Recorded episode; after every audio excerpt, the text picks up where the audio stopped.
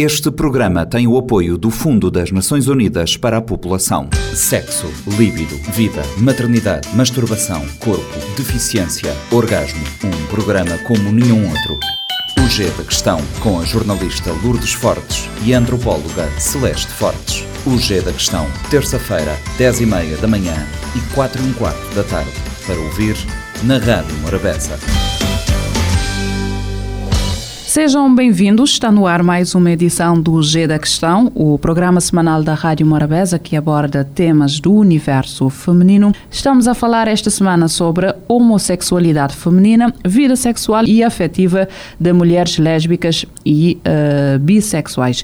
Como é habitual no estúdio está sempre a antropóloga Celeste Fortes e temos como convidada Josiane Lopes, que é artista e estudante de enfermagem. Celeste, por que é que trazemos este tema para o G da Questão? Olá, Milu. Olá, Josiana. Obrigada por estares aqui conosco, porque hum, nós estamos a falar sempre no G da Questão sobre as afetividades e os padrões e o que é que a sociedade cabo-verdiana espera das mulheres e, neste caso, são mulheres que decidiram ou tomaram a opção e usaram da sua liberdade para escolherem outras formas de viverem a sua afetividade, que gera também alguns uh, conflitos, digamos assim, no seio da sociedade cabo-verdiana e é importante nós falarmos sobre isso. Josiana, obrigada por estares conosco para desmistificar e quebrar alguns uh, tabus. Uh, para começar, ajuda-nos a perceber este conceito e também para ti o que é que significa ser uma mulher homossexual. Para mim, ser homossexual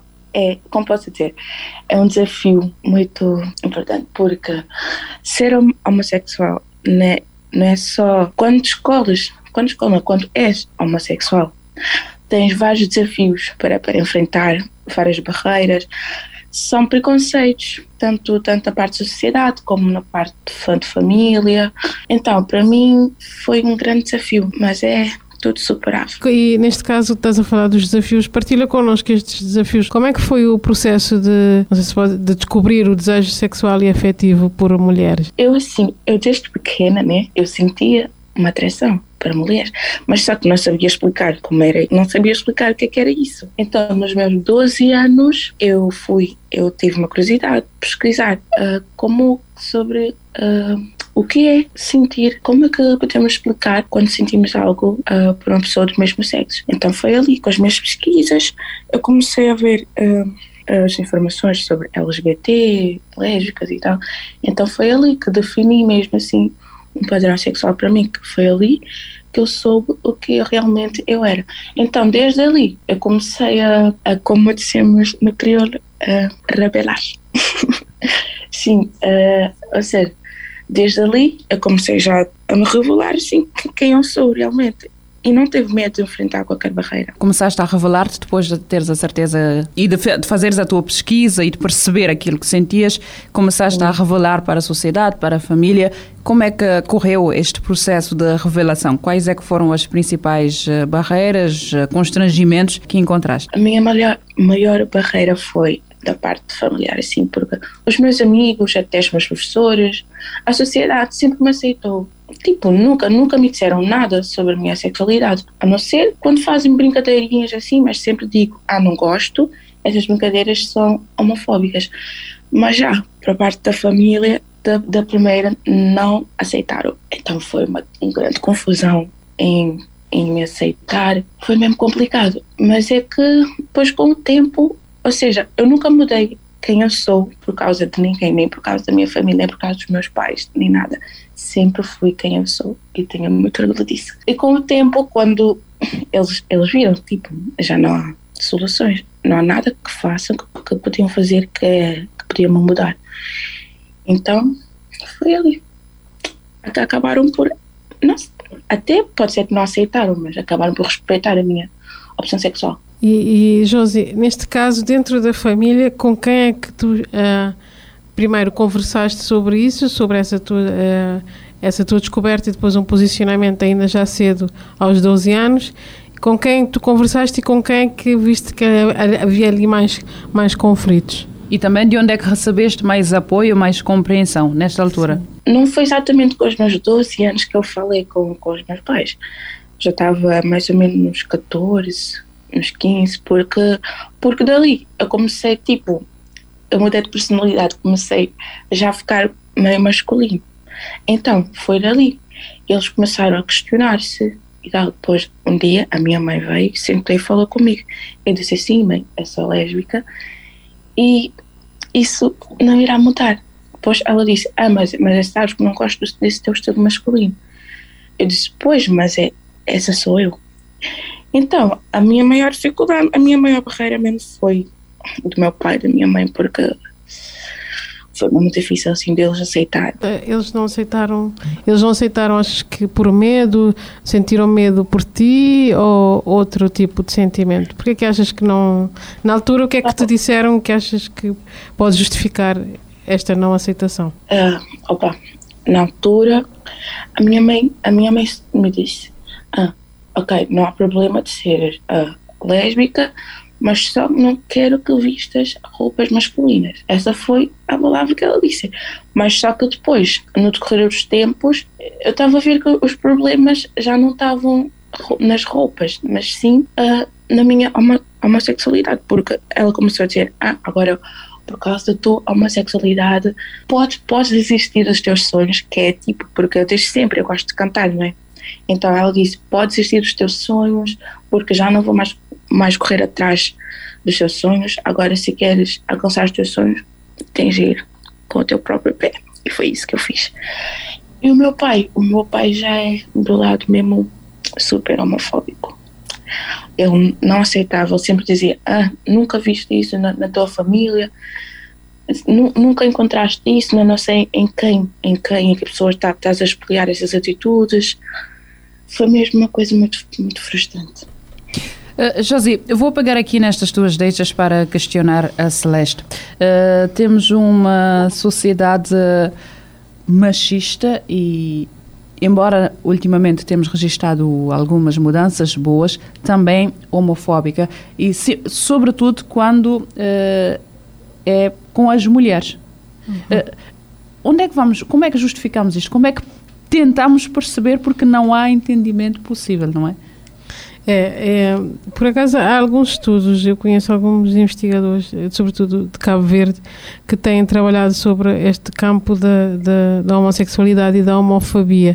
E uma das hipóteses que avançam para, para menos tolerância, digamos assim, em relação à, à, homossexualidade no feminino, é o facto da sociedade cabo-verdiana continuar a ser machista e patriarcal e ter esta expectativa de que as mulheres devem ser uh, mulheres que neste caso, que servem aos homens, né? que, que têm uma, uma, uma relação heterossexual.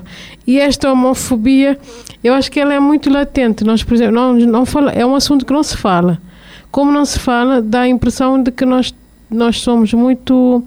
Uh, que respeitamos. Não gosto muito dessa palavra tolerante porque as pessoas toleram, mas não falam sobre isso. Então eu acho que tem a ver com essa questão de a expectativa que, que, que se tem sobre as mulheres cabo-verdianas. Eu, e, e, podemos trazer aqui o caso da Josi e perguntar, por exemplo, acho que a, quando a Josi nasce, se calhar o que se idealiza, os pais idealizam é, ok, a Josi é uma menina, vai casar, vai ter filhos, vai casar com um homem, vai ter filhos, vai nos dar netos e por aí afora. Não achas, Josi? É, pois é foi isso, né? Mas só que eu não vejo nenhuma diferença, porque mulher, mulher com mulher também pode casar, pode ter filhos, há vários métodos, só que é mesmo complicado fazer as pessoas entenderem, né? E, e essa questão de, de, de, fazer as pessoas entender, eu acho que tem muito a ver com, com esta expectativa e das pessoas não compreenderem as nossas liberdades uh, femininas. Centrando na questão da liberdade sexual das mulheres homossexuais, tu achas que que existe esta liberdade. Você, tu podes. Achas que no espaço público há um espaço para manifestação de carinho, por exemplo, entre duas mulheres? Hoje em dia eu posso dizer que 80% assim. Porque hoje em dia as coisas já, já estão mais assim. Como posso dizer?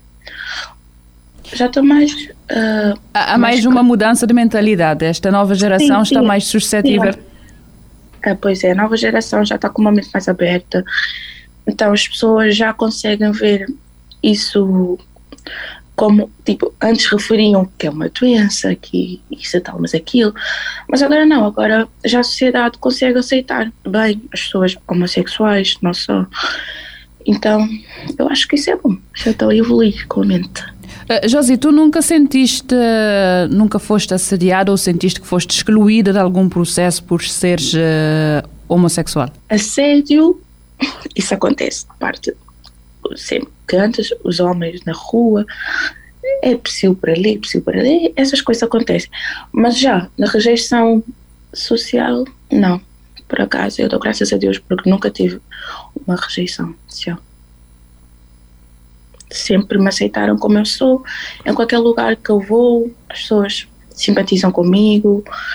É, mesmo a minha, a, é, a minha discriminação mesmo que eu senti foi da parte familiar. Um, nós, nós sabemos que neste momento estás, estás em, em, em Portugal. Tu já viveste, já viveste algum tempo em Cabo Verde. Como é, que, como é que tu olhas para esta questão, uh, conhecendo estas duas realidades? Em Cabo Verde, em Cabo Verde, ser lésbica, por vezes, muitas vezes, é espanto, é admiração, outras vezes é nojo, esses pensamentos. As pessoas a sociedade agora já está a melhorar, mas ainda, mesmo assim, ainda tem aquele olhar assim sujo, um bocado sujo. Mas já aqui em Portugal, as pessoas não ligam. É tudo. Cada um sabe da sua vida, cada um faz o que quer. A vida é tua, então faz o que queres. Mesmo, quando, quando, tá, quando faz em algum lugar, não há nenhum problema. No trabalho, não há nenhum problema. Na escola, nada. É, é totalmente uma realidade diferente, porque aqui, aqui tudo é normal já em Cabo Verde, aquela é meio, meio um bocado chato, assim. Neste caso, sofreste alguma violência eh, homofóbica, tanto em Cabo Verde como Portugal? Graças a Deus, não. Nunca. Espero que não aconteça, né? E com isto terminamos o primeiro episódio do G da Questão. Eh, estamos a falar sobre a homossexualidade feminina, vida sexual e afetiva de mulheres lésbicas e bissexuais. Voltamos na próxima semana com o mesmo tema e a mesma convidada. Este programa está disponível em formato podcast no Spotify e em radiomorabeza.cv. Sexo, líbido, vida, maternidade, masturbação, corpo, deficiência, orgasmo. Um programa como nenhum outro. O G da Questão, com a jornalista Lourdes Fortes e a antropóloga Celeste Fortes. O G da Questão, terça-feira, 10 e meia da manhã e 4 e um quarto da tarde, para ouvir na Rádio Morabeza. Este programa tem o apoio do Fundo das Nações Unidas para a População.